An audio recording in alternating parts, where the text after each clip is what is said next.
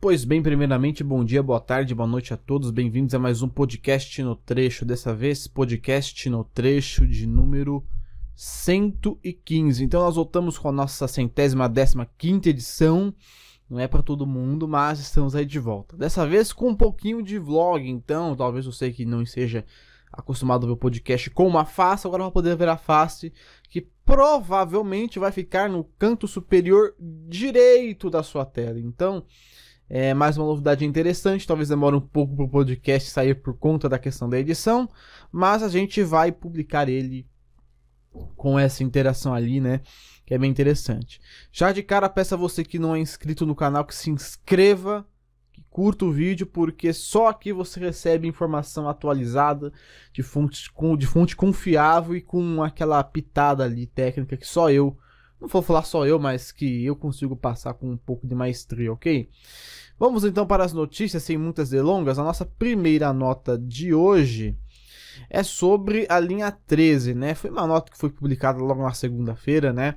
Sobre é, os novos trens que a linha 13 poderia receber, né? A linha 13 deve contar com metade da frota até o final de outubro, certo? Então, segundo as informações aí recebidas, mais três trens devem entrar em operação na linha 13 Jade até o final de outubro. Como a gente sabe, já entrou um trem, isso vai ser pauta para a próxima notícia.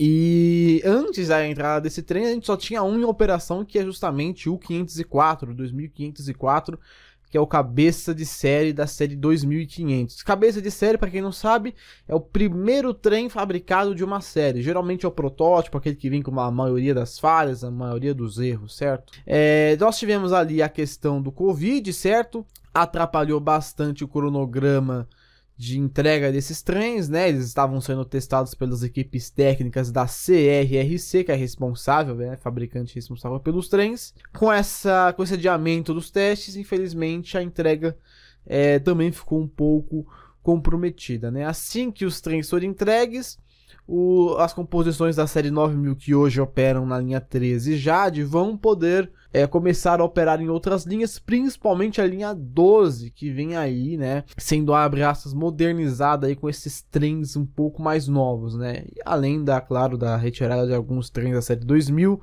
já que é visível que alguns da, algumas das composições dessa série de trens têm passado aí alguns perrengues por conta até mesmo de é, de durabilidade, manutenção, sabe? É, não diria manutenção pura e simplesmente, mas a questão realmente de como eles estão. Né? Alguns estão todos carcomidos por dentro, externamente. Tá parecendo, tá parecendo muito 2 e 100, né? Antes, antes dos finalmente, né? Outro ponto também que foi é, bem colocada a questão da sinalização da linha 13 já que está atrasada. Ela voltou a dar uma funcionada aí recentemente, né, nos bastidores, né? Mas para quem não sabe, a linha 13 tem os seus intervalos ali de 30, 20 minutos no horário, no horário de pico. 20 minutos no horário de pico. A gente não tem previsão para retorno nem do Connect nem do Expresso Aeroporto, né? Mas a meta é que futuramente, com a sinalização completa, tanto na linha 12 como na linha 13, é de que a sinalização, né, a sinalização, ó, o intervalo dos trens lá na linha 13 é, vá desse, desses 20 minutos, quase meia hora, para até é, 8 minutos de intervalo, que é um acréscimo é, bem interessante, certo? Ou melhor dizendo, um decréscimo, já que vai cair, né? Então, muito bem. Então, a primeira nota aí foi sobre ah, os trens da linha 13. Agora a gente passa um pouco lá para a questão de Morumbi, que aconteceu o seguinte, né? A estação Morumbi ela foi adiada, né? A sua, entre... a sua entrega ela foi adiada, né? Então o metrô assinou aí o quinto aditivo contratual, né? O responsável pela obra é o consórcio CCIC e o con... e o é consórcio CCIC e CCCC, né? Para quem, como falei no parada programada, para quem acha que é tudo China, China, China, China, China, China, né? Não é China, é um consórcio brasileiro, né? Camargo Correia Infraestrutura e Construções e Comércio Camargo Correia, enfim. É tudo Camargo Correia, né? Só fizeram dois CNPJs novos porque o primeiro tá zicado na justiça, né? Enfim, o prazo ele foi postergado para o dia 14 de março de 2021 e os trabalhos se concentram nesse momento no acabamento da estação, né? Já que a obra bruta mesmo, serviços mais complexos, eles já foram realizados, certo? É, a obra tinha previsão para ser finalizada esse mês, só que não ia dar tempo, não tinha nem como eles entregarem a estação desse jeito, nesse prazo, certo? É... No site da Camargo Correia cita que o andamento das obras estava ali aproximadamente em 98,5%. Talvez não seja uma verdade assim tão verdadeira, talvez seja um pouco menos para esse prazo ser adiado. Afinal de contas, eu não acho que seja plausível um adiamento de seis meses só para completar menos de de 2%, 1,5% da obra em seis meses, eu acho que é muita coisa, na minha opinião. Talvez pelo número de funcionários que acabou sendo menor é, nesse mês aí, né, nesses últimos meses. Tanto que, né, dos, set, dos 350 funcionários que nós tínhamos originalmente na obra, sobraram apenas 61. Então, realmente, com menos da metade ali dos funcionários, você acaba sentindo um pouco mais na pele a questão do prazo, né? A obra ela teve um custo aproximado de 114 milhões de reais, né? Já que ela teve que ser reprojetada e ampliada, né? Sendo essa estação uma estação bem diferente daquelas que a gente já vê, né? De monotrilho, ok? Então tá aí atraso da estação de Morumbi. Na nossa próxima nota, agora sim a gente vai falar de fato da entrega do trem da linha 13, né? Mais um trem que foi entregue da série 2500, trem chinês da CRRC e não se engane, não é porque é, chine... não é, porque é chinês, tipo, não é porque o tal Dória agora que o trem é chinês. A compra foi feita há três anos atrás e o trem tá chegando agora, né? Feita no governo Alckmin, certo? Aliás, foi tema da, nossa nosso, nosso primeiro podcast, no, no trecho número 1, um, foi sobre a licitação né, do 2500, que tinha aquele design bem diferente do que a gente via, do que a gente vê hoje, né? Pois bem, é, o trem vem aí adaptado com bagageiros, o custo total dos oito trens foi de cerca de 316 milhões de reais, o que dá ali quase 40 milhões por trem, que é o preço médio de uma composição ferroviária, certo? As principais características dessa composição são, obviamente, o bagageiro, o salão contínuo, certo? 170 metros de comprimento do trem de ponta a ponta, certo? Ar-condicionado, monitoramento por câmeras interno e externo, monitores digitais com informações pertinentes aos usuários, reconhecimento do maquinista por biometria, se bem que isso aí não funciona agora. É... E também tem aqueles botões de porta que também não funcionam, eles inibiram a função da, das portas, certo?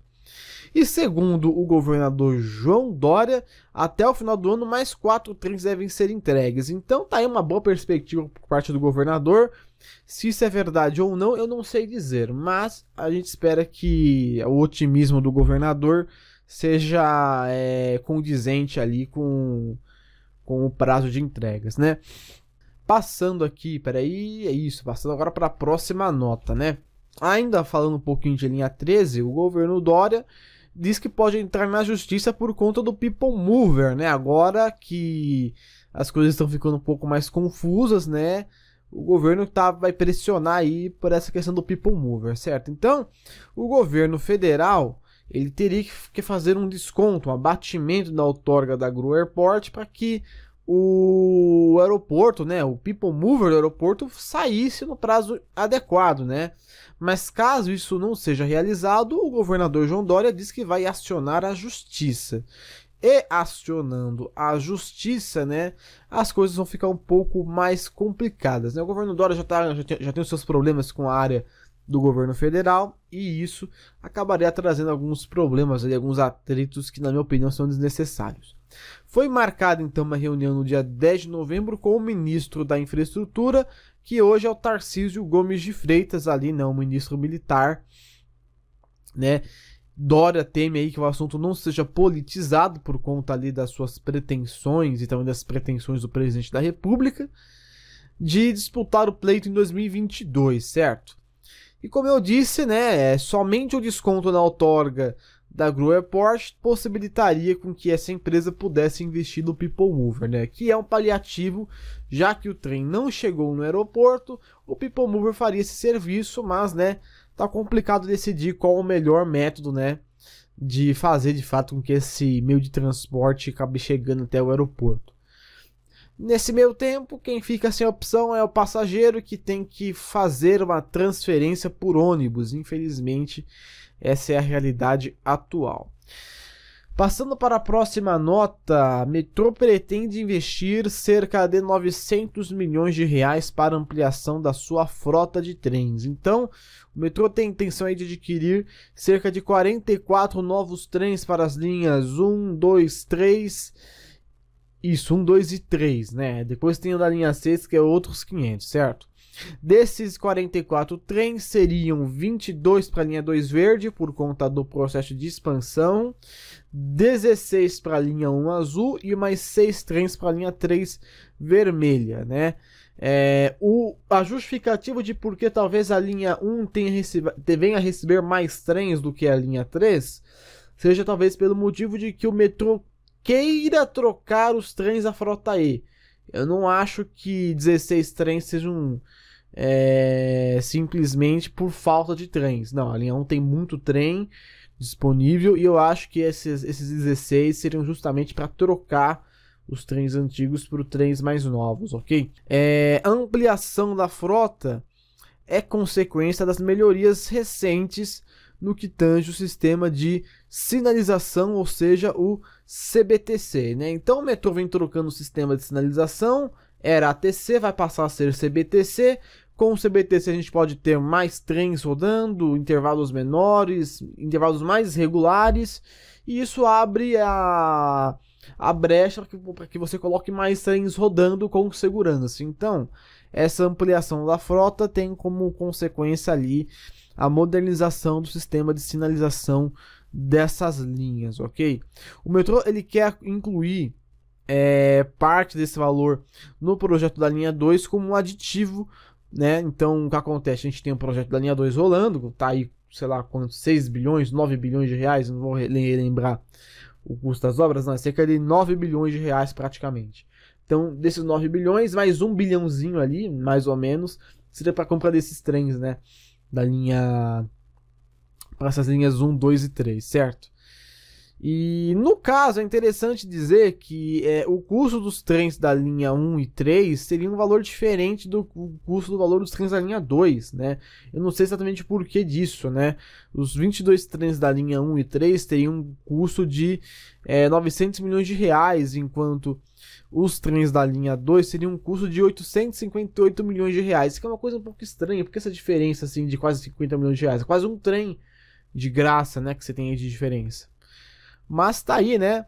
É, por enquanto as obras da TEPEN estão rolando, né? Estão naquele processo que a gente já sabe, né? Que é o de implantação de canteiros, limpeza de terreno, para aí sim começar de fato a escavação dos canteiros, certo? Então tá aí é, novos trens para as linhas 1, 2 e 3. E falando em novos trens, novos trens também serão encomendados para. Pera aí que deu bug aqui para a linha 6 laranja, né? A linha 6 laranja do metrô. Agora a linha Uni, né? Já tem aí um contrato fechado com a empresa espanhola Alstom. Lembrando essa imagem, uma imagem meramente ilustrativa, não representa o trem em sua realidade, certo? É, o contrato ele já foi assinado e a fabricação dos trens deve acontecer lá em Taubaté, né? Uma cidade lá no Vale do Paraíba, né? Perto de São José dos Campos e imediações. É, são esperados entre 22 e 23 trens para a linha 6 laranja, né? Antes falava de 22, agora falam de 23, né? Interessante essa informação. A linha que a gente já sabe, 25, 25 ó, 15 quilômetros, 15 estações e a demanda de praticamente 630 mil passageiros todos os dias. Essa, essa compra de trens, né, ela teve que ser refeita, né, por conta que quando a empresa, no caso, a Move São Paulo teve que é, sair né, dessa empreitada da linha 6, a linha Uni entrou e os contratos da Move foram rompidos. Então a, a linha Uni teve que renegociar tudo isso e no caso da Alstom se manteve, que é bem interessante, né? Talvez tenha feito algum desconto, né?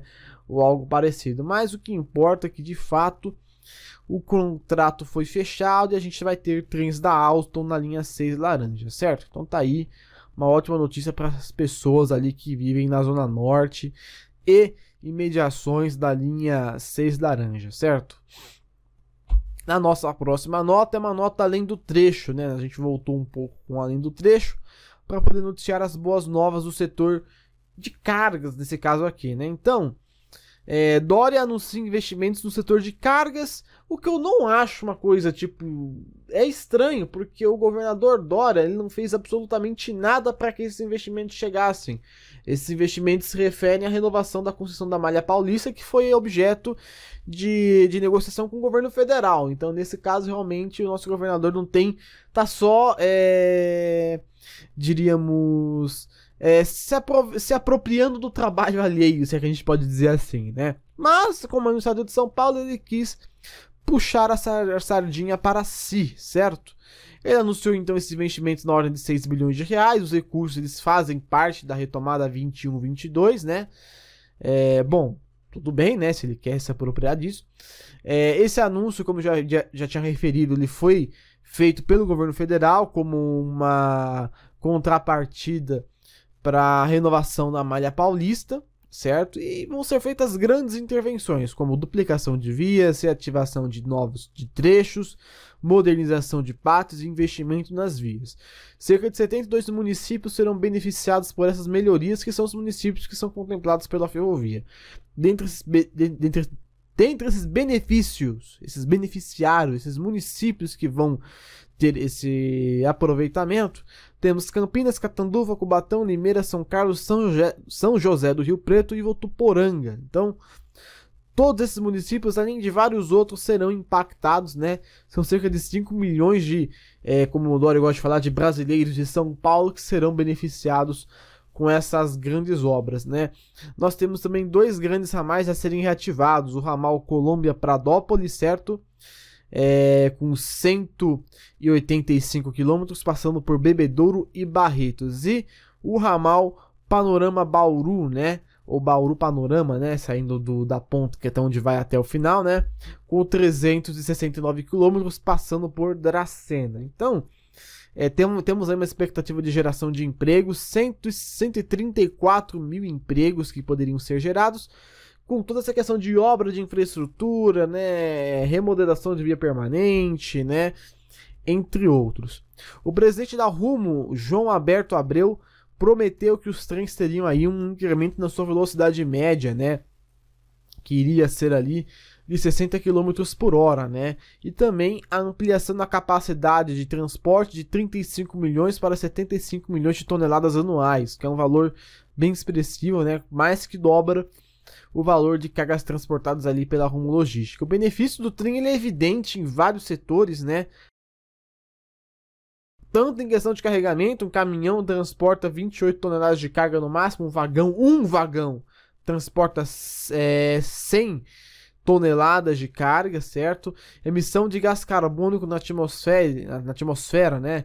É, no caso dos trens, são 15 gramas tonelada quilômetro útil. No caso dos caminhões, é 100 gramas tonelada quilômetro útil, que torna o transporte ferroviário muito mais econômico do que o transporte via caminhões, certo?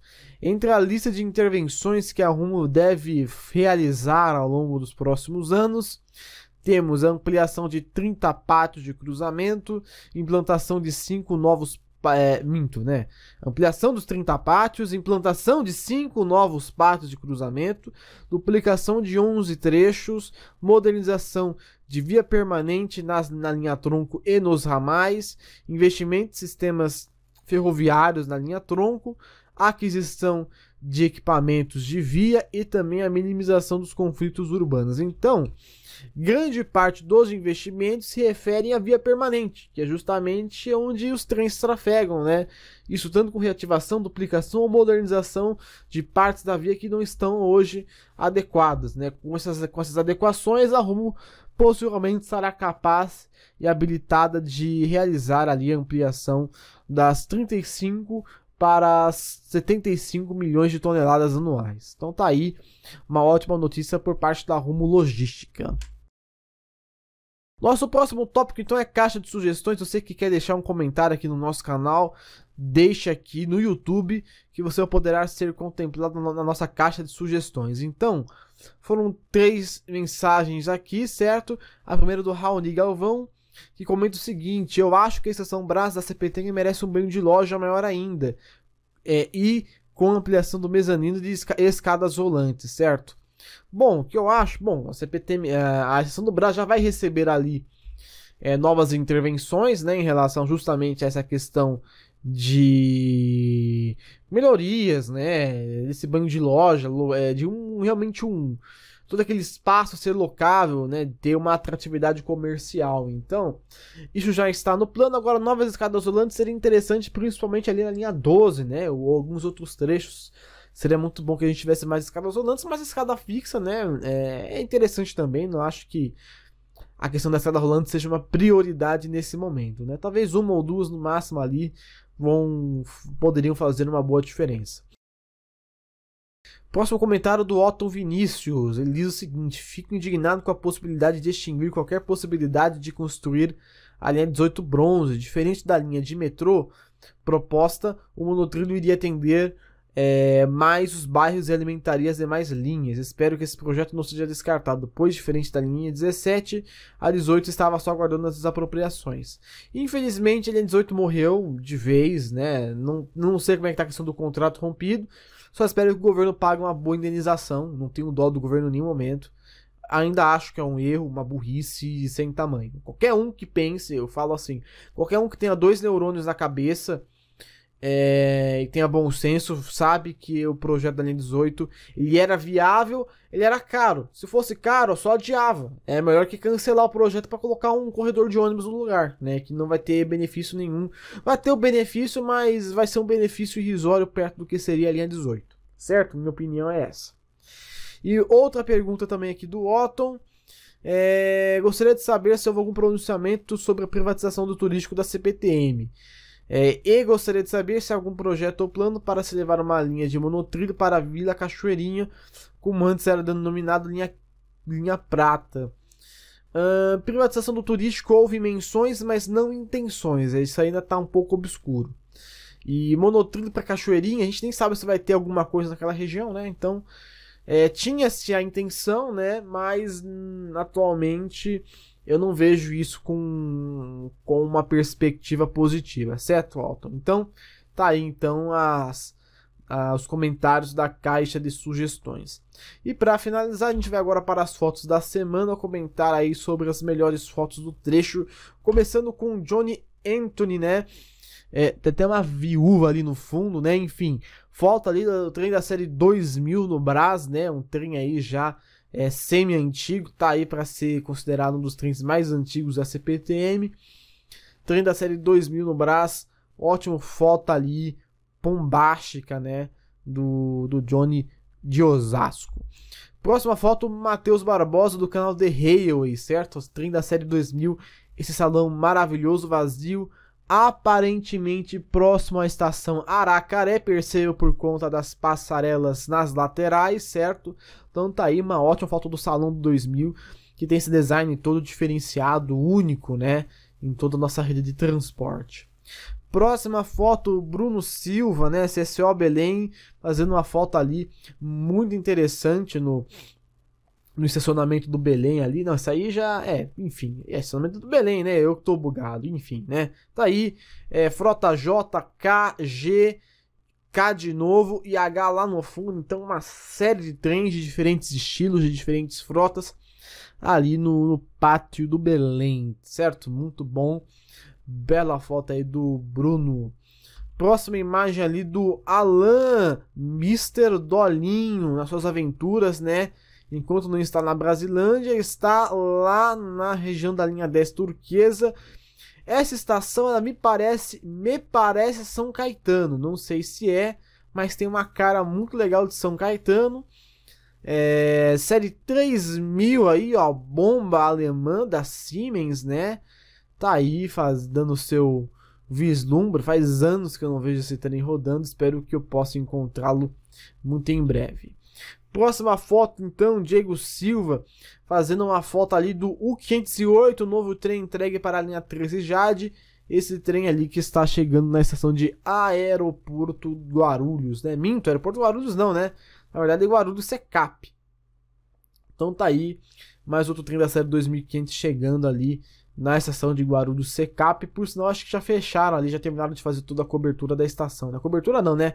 O fechamento lateral da, das plataformas.